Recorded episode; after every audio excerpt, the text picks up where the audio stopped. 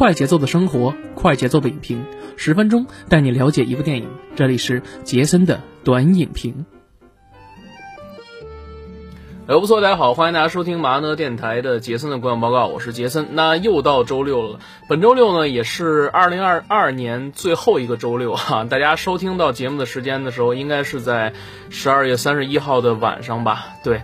然后呢，我可能会设定一个定时，因为十二月三十一号晚上我还有工作，可能需要跨年啊。所以说呢，在这儿呢，提前祝大家新年快乐，二二零二零二三年。然后呢，我们会以更优质的节目哈，对吧？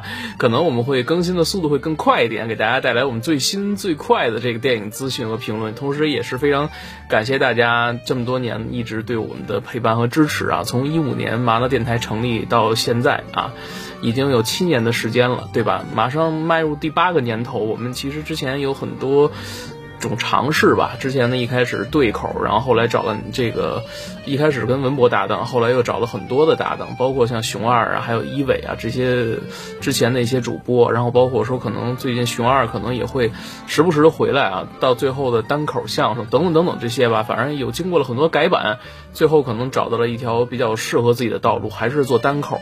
啊，还是做单口，这么多年，其实回顾起来，哎，说到这个今年的最后一期节目，也是感慨万千嘛，也是在前面多说了一句话啊，多说一句话，所以说呢，还是祝大家，呃，新年快乐啊，新的一年有一个新的气象啊，祝大家新年快乐。OK，好。那今天要给大家介绍一个什么片子呢？啊，说起跨年啊，其实，呃，现在院线里边上映了很多片子，比如说像《想见你》呀，对吧？然后呢，还有像之前的这个《阿凡达》啊，还有有一个叫《绝望主夫》的片子啊。这个片子呢，我不是推太推荐大家去看啊。为什么呢？因为这个片子呢，一带而过就好，有点像去年长远的这个温暖的抱抱啊，呃。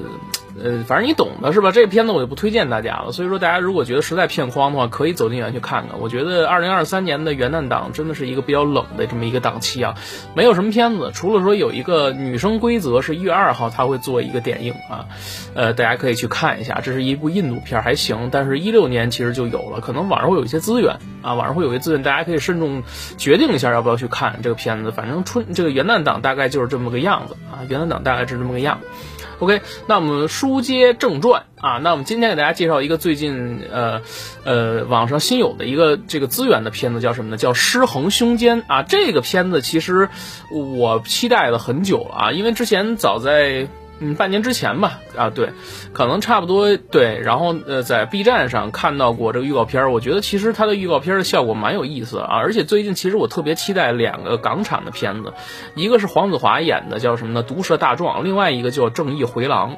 这两个片子其实我觉得啊，这个可能都不太可能啊会过审在内地的这个电影院去播放。所以说呢，还是大家等片源就好。毒舌大壮其实讲的是一个。有关于什么呢？这个律师的故事啊，那他为了维护自己的这个公益啊，这个为了维护正义啊，然后呢，勇于面对这种强权啊，然后呢，就是维护这个弱者嘛。我觉得这其实可以改编成《误杀三》，是吧？这大家都懂的。陈思诚其实特别喜欢啊玩这种，这种什么呢？就是挑逗的这种这个两两个这种阶级对立的这么一个事儿啊。我觉得这种情绪矛盾一挑起来，我觉得大家都非常的看看起来很过瘾，是吧？这样一个故事。但是其实黄子华呢，呃，也是非常有意思这么演员。之前演过这个《范戏攻心》，就是还是觉得你最好这个这个片子啊，其实觉得还可以啊，觉得还可以。那他这次演的是一个律师。啊，而且还是一个正剧，其实我们觉得可以拭目以待。《正义回廊》这个片子呢，相信呢大家可能听的比较少，它是取材自一个香港的真实的一个故事啊。呃，嫌犯呢在家里呢谋杀他的父母之后，然后藏尸在这个家里，然后呢引引发了一系列的一些故事吧，大概是这样啊。呃，然后这个法庭对他进行审判，然后这个嫌犯一步步到来，他是如何犯罪等等等等这些故事啊。我觉得这个片子是继呃《踏雪寻梅》之后。啊，又一个港产的这么一个比较有话题性或者是有争议性的一个片子啊，这个这两个片子其实大家可以做个标记啊，如果以后有资源的话，我可能会做一做啊。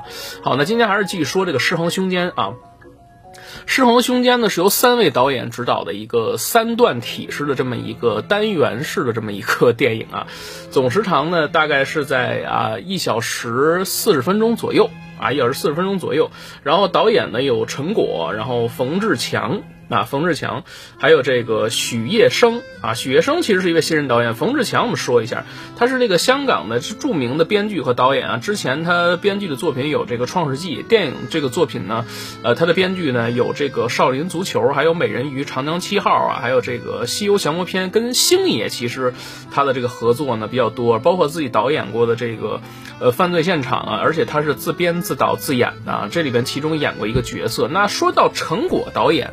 啊，说到陈果导演，其实大家都应该知道啊，就是最有名的应该就是饺子。啊，三更系列的饺子，然后剩下的话呢，就是一些其他的，比如说去年的啊，反正我们现在说今年也行啊，有一个鬼童女柱啊，车保罗演的这个，大家相信可能很多朋友都看了，可能以后我们也会做。呃，最近的可能就是一九年的这个沦落人，还有九龙不败啊，这里边饰演的是演员啊，等等等等的这些片子吧啊，然后还有这个谋杀似水年华，这个作为这个北上也拍过一些戏啊，而且其实可能对于大对于他来说，大家可能印象最深刻的还是那部没法引。进的三夫啊，曾美惠木演的这个片子，其实我一直觉得啊，这个陈果导演是一个非常鬼才的一个导演啊，而且他的有一部戏叫《那夜凌晨我坐向了旺角开往大埔的红帆》，啊，这个片子其实大家可以看一看，呃，这个片子啊是我大概一四年左右看的，然后看完之后我当时没看懂是什么意思。这个呢，大家可以从网上去找一找这个资源，可以看一看，然后可以有一些解析。这就不太方便说，因为里边涉及到太多敏感的东西啊，所以就不太方便去说。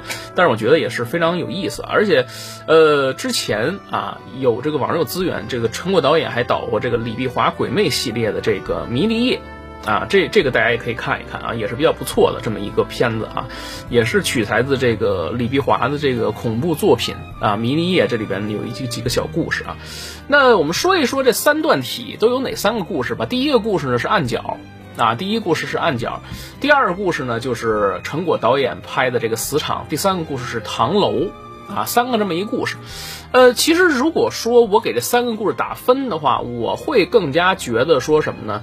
呃，唐楼这个这个这个故事呢，可能会更加吸引我。然后其次就是什么呢？暗角，然后再其次就是陈果导演的这个片子。因为我首先我来说啊，这片子我给打一个六点五分的一个分数。为什么说这样？因为其实之前看预告片的时候，我完完全全就把它当成是一个恐怖片，甚至鬼片的这么一个感觉。但实际上，其实你看完之后的话，你会发现它有一点虎头蛇尾的感觉，它并不是完完全全的是鬼片。我们说第一个故事，这个暗角，其实它的故事讲的是什么呢？其实讲的就是这个严卓玲饰演的这个女星啊，女星，因为当时在上学的时候呢，可能这个在走到某个角落里边，然后看到了一具尸体，然后她没有报警，没有报警之后，她可能心里边就产生了一些阴影，老觉得可能有些人会跟着她，然后结果她长大之后呢，就有经常疑神疑鬼的这些事儿，啊，经常疑神疑神疑鬼的这些事儿，然后后来她就发现呢，说这个她男朋友啊，然后呢也不经常跟她一块住。其实她男朋友是个有夫之妇啊，然后呢，她新搬来这个地方，她对面是一个名人。然后呢，他其实呢，哎，又觉得，呃，这个作为一个小艺人是吧？然后跟着名人一块儿当邻居啊，然后他肯定得跟人家互动一下啊。然后当天晚上，他又在他的这个微博上边啊，可能就有些人跟他留言。他一直以为呢，是他对面这个这个比较有名气的邻居在跟他说话，但实际上呢，但是他在生活中还是依然就依然会感觉到有这种阴影的一些存在，包括说在生生活中，他老觉得有人偷偷窥他呀，有人在动他的东西啊什么的。但有这么一天呢。呃，他遇到了一些事儿，然后呢，还是与这个网上这个网所谓的网友啊，一直在一直给他安慰啊，对吧？一直给他安慰，然后一直鼓励他说这个，而且我就住你附近是吧？实在不行的话，我就可以照顾你这那个之类的。我看到这儿的时候，其实我就一直觉得说啊，肯定有问题，对吧？这个可能不是鬼，就是一些什么人啊，我就往这方面想。结果看到后边还真是有这么一个反转，呃，有一回可能是他的这个。呃，姘头，我们所谓男朋友，可能跟他吵架还是怎么也好，然后呢，他离家出走了。这女孩离家出走之后呢，这个男朋友在阳台上抽烟，然后意外坠亡了。坠亡之后，警察就问他。然后他嗯这段时间啊凌晨几点到几点你去哪儿了？然后做完笔录之后正好看见他对面的邻居出来，然后他当时就抱着他，因为您两个人在网上你看他互动都已经那样了是吧？都觉得可能两个人之间就已经产生了非常暧昧的关系，但没想到的是这个邻居觉得说有点怪，而且他女朋友也在身边。然后那个那然后严卓林就说了说那个你不是那个什么什么谁谁谁吗？对吧？但是他说什么呀？我压根儿跟你就不认识。这个时候其实他就有一个反应，就说什么呢？哎。这个难道你不是他吗？对不对？那到底是谁呢？其中就有两番反转。第一番反转就是这个严卓灵的闺蜜啊，这闺蜜就说：“你看是吧？还是我对你好吧？实在不行，我这个请你先假，然后陪你一块住是吧？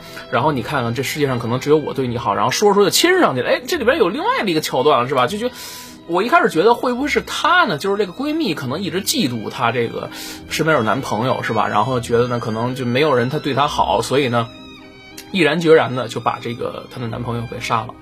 但实际上不是这么个事儿啊！她她的闺蜜她可能只是对她有这种感情的存在，但实际上不是那么回事儿。结果这是第一重反转，然后第二重反转就是什么呢？当时还有人在这个。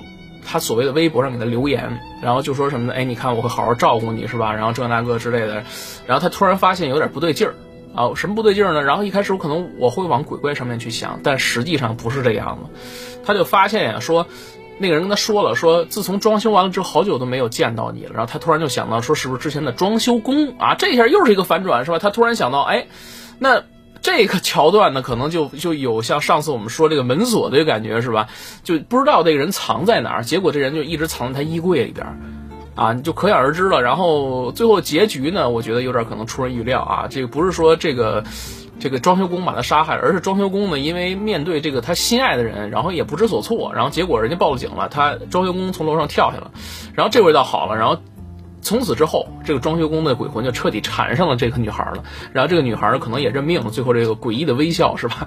我觉得其实这个故事拍的挺有意思的。它是一个可能中规中矩的这么一个鬼故事吧，有那么那种两番的反转在里边，给你的感觉可能就是，但是给我的感觉呢，可能就是我也能猜得到它最终发生了什么啊？最终发生了什么？就其实挺有意思这么一个事儿。他把一个这个人犯罪啊，或者是把这个鬼啊这种怪力乱神的那种东西都融合到了一起，我觉得蛮有意思的。然后第二。故事就是陈果导演的片子，陈果导演的这戏怎么说呢？他开场用了一个呃马路过马路的这么一个镜头，大家都开戴着口罩啊。其实我觉得他可能会有一些隐身的一些含义，包括说他为什么会戴上口罩。就比如说现在我们面临了一个比较这个之前可能。面临的一个比较特殊的这么一个时期，是吧？大家都戴着口罩，可能大家都觉得也是比较恐惧，是吧？因为都都防护比较好，是吧？这可能也是一种东西啊。还有一点就是，如果说我们抛开这个一九年之后，那么一九年之前，如果说我们没有戴口罩的时候，或者说一个人出门的时候戴上一个防毒面具，那你会想到什么呢？我觉得这可能是他给大家一个抛出的一个课题。然后这个故事其实特别简单啊，就是什么呢？呃，我觉得可能就是一个善恶到头终有报的这么一个故事，但是它营造的一个氛围，我觉得营造得很好。首先，它其实不是那种讲鬼的，它是它就是讲的那种什么呢？就给你一种呃平，就是那种抽丝剥茧，告诉你说什么呢？这是一个复仇的这么一个故事，它是没有，它里边全都是没有鬼的，他只是有这种什么呢？就是一个呃。是一个人，他是怎么一步步变坏的？说这个坏人会有报应的故事，比如说像这个这个林晓峰饰演的这个，呃，所谓的什么呢？叫什么呢？杨伟哥啊啊，这他是一个主播是吧？他就。就干天天干着这种骗人的这么一个事儿，就比如说找一个大楼，然后他找一帮人，然后当这个群众演员来客串一个虚假繁荣，然后骗人家去什么呢？去买你这个楼或租你这个楼，结果到了之后，到了之后呢，不是这么回事儿啊！对反正现在也是套用时下比较火的这么一个直播的这么一个元素吧。其实你看陈果导演最近几年，他也一直在不断进步。你说三夫就是一个例子，是吧？而且其实。你就说能拍出这个三更二只饺子的这么一个导演，然后你让他拍这个《谋杀似水流年》，不是《似水年华》，这我觉得就是挺有意思这么一个事儿啊。可能也是北上有点水土不服吧。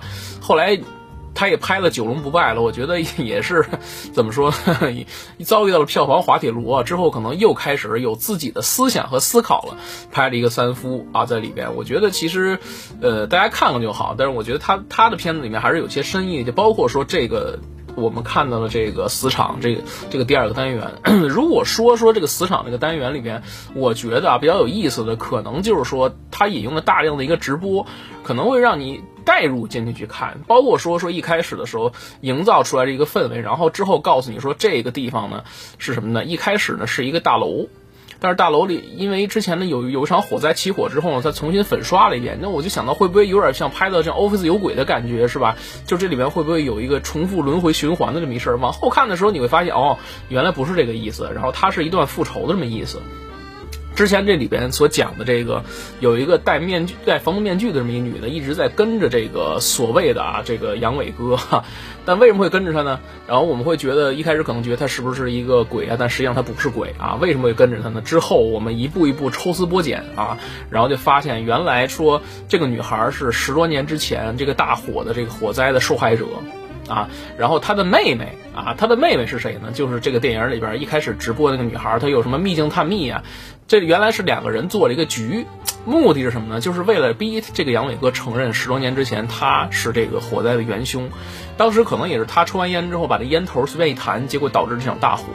所以说呢，你想啊，这个女孩是吧，被烧成那个样子，然后她的脸已经烧的已经面目全非了，包括她手啊什么的，所以她只能出门戴着防毒面具啊，所以生活的非常的。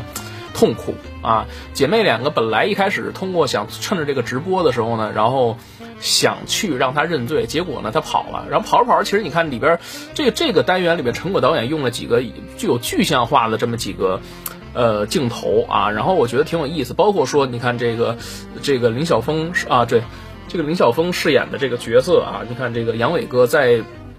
逃离啊，这两姐妹的追捕的时候，有一场戏的一个镜头，她一边跑，后边是有一些大火的跟着她，但实际上并没有这种所谓的大火存在。等你看到最后的时候，这个姐姐然后跟着这个杨伟哥上他的车，然后呢把这个车呢车车门锁上之后，她浑身上下浇满汽油，跟他同归于尽了啊。其实这个到看到最后的时候呢，哎，我看完之后也是一一阵唏嘘吧，啊，正所谓真是善恶到头终有报的故事。其实你看陈果导演的片子里边，他肯定会有一些这种怪力乱神的东西，你你称它为邪点也好吧，或者怎么样也好。但我觉得虽然说这个故事没有鬼啊，但是我觉得也是值得人家反思，或者是值得大家去玩味回味的这么一个事儿，啊。但是我个人可能不太喜欢这个类型的这种片子啊。如果说他可能。因为我本身对这个这个片子的这种预告片儿，我是非常期待它是有这种恐怖感的，就是那种鬼神感觉。但这个第二个单元给我的感觉，无论是铺垫来讲，还是其他这种感觉来讲的话，它就是可能警示的比较多一点，惊悚味儿不足啊，惊悚味儿不足，这是我个人的感觉。它这这种片子其实特别像什么呢？像欧美的恐怖片的感觉。但后来其实又又给你讲了一个这种。呃，怎么说呢？还是引人向善吧。最后善恶到头终有报的这么一个故事，这个是第二个故事。第三故事唐楼，其实呃，我觉得这个故事才是这三段里边我觉得味道最足的一个故事。就是你看似它可能是一个喜剧啊，而且你看它引来了这个任贤齐大哥来演这个角色啊，但是这里边我也不知道他是故意故意而为之还是怎么着。你看他这里边选的这个任贤齐大哥，他这个镜头他的这个扮相是一个光头。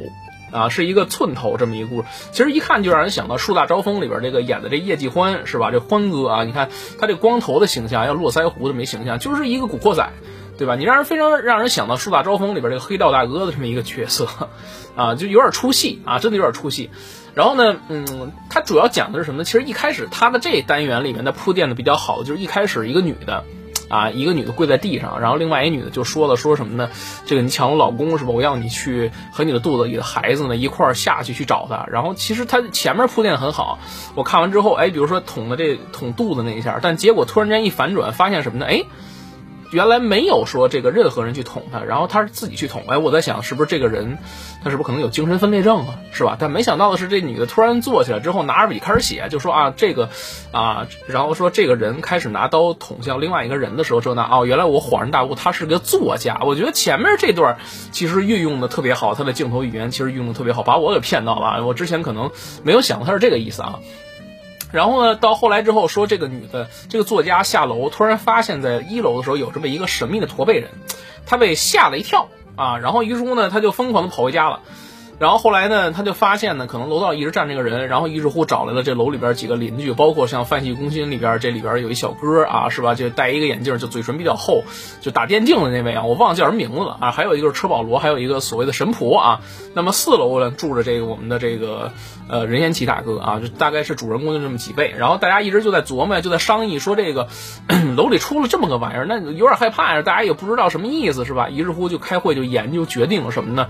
这个还是得找这个任贤齐大哥，因为他过去是什么呢？是混混混道上的是吧？可能人家可能也比较狠，啊，找到他之后，一开始他他说没有见过，但后来又主动的下楼跟大家开会，然后就决定说什么呢？是人是鬼呢？我们要去看看啊！然后那个任贤齐呢，就这个前面前半段是一个有点搞笑元素的这么一个戏份啊，我觉得拍的还可以哈。然后你看，其实但是后来你看到后后边的时候，任贤齐其实表现的并不是那么，呃，怎么说那么 man 啊？为什么呢？因为。本身大家都觉得他是一个非常，呃，有气场这么一个这个黑道大哥，但实际上是他其实也很怕啊。当初一个人打那么十多个人，是因为什么呢？他当时拿着刀躲起来之后，所有人都躺下之后，他拿着刀站起来，然后被人拍下来，然后结果所有人都认为他才是大哥，但实际上并不是这样。这这这给给人一个小反转就比较有意思啊，就是你看起来可能，呃，比较。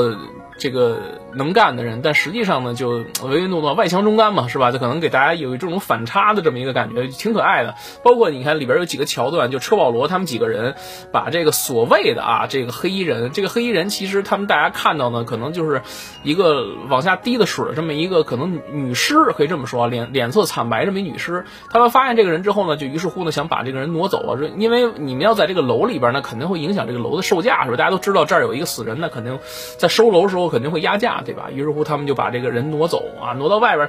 但没想到的是什么呢？挪完之后，这个人又回来了，而且出现在三四层。